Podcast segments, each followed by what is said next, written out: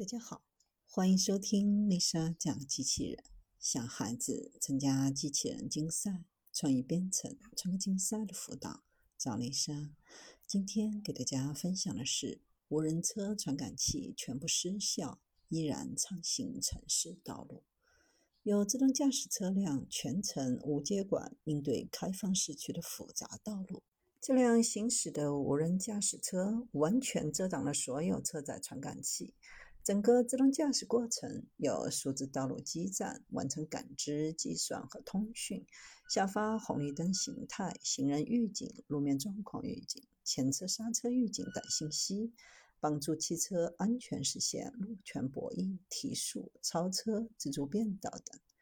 车辆在遮蔽车端全部传感器的情况下，安全完成城市开放道路 L4 级别自动驾驶任务。途经多个复杂场景路段，均能自如应对。比如，在路口，数字基站会提前将红绿灯的情况下发给车辆。如果是其他自动驾驶车辆，整个过程需要涉及到车端摄像头捕捉图像数据，再由算法进行识别。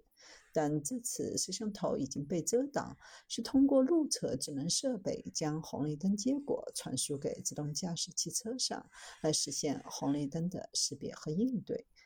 在面对横穿马路的行人，车辆会提前主动采取避让动作。对于以往的 ADS，除了摄像头捕捉的图像数据，对于突然出现了障碍目标，还需要激光雷达的数据作为系统互相验证。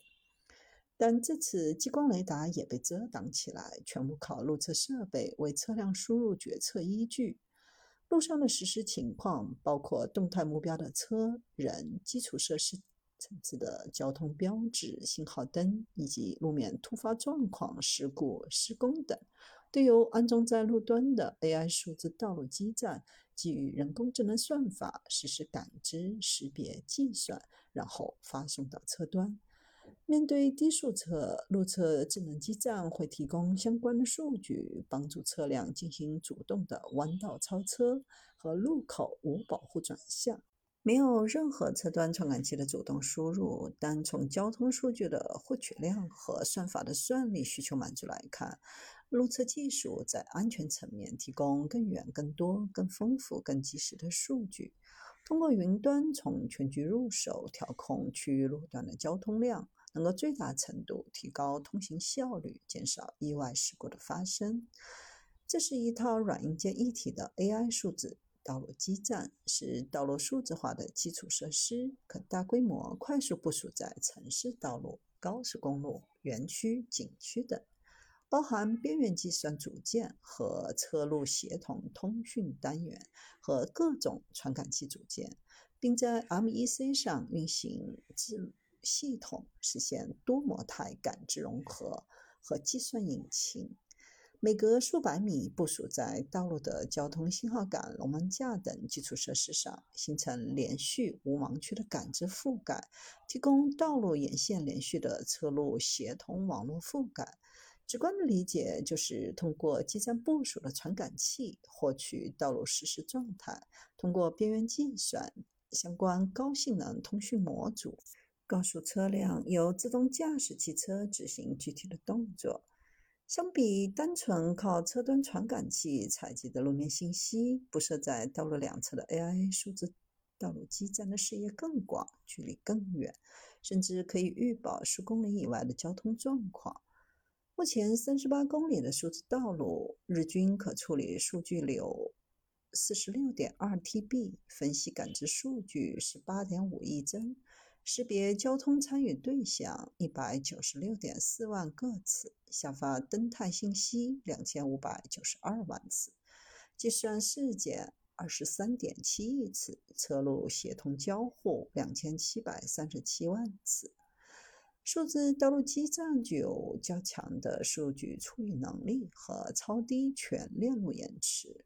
全程组合计算力超过一万 T float。这是单车算力无法企及。同时，基于车路云一体化系统的算法，能够帮助自动驾驶终端做到及时快速的决策。系统的反应速度可达到一百毫秒，比人类的反应速度要快三倍。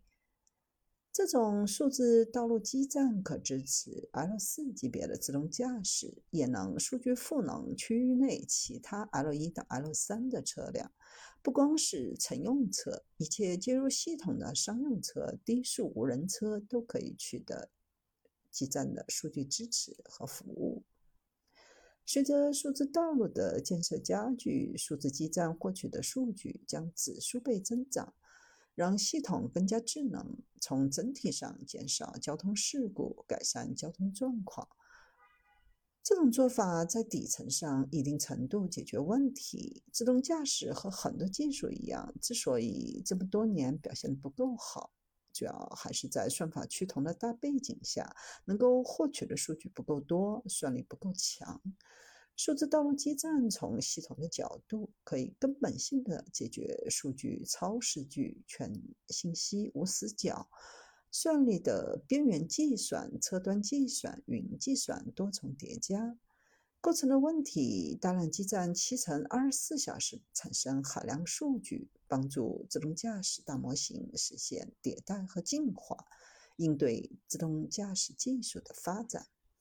这样的系统建成不分车辆、不挑路段，几乎能够提供全方位、各种不同车辆所需的自动驾驶基础服务。车端和路端相互配合，两个系统互为冗余，提高整个自动驾驶的可靠性。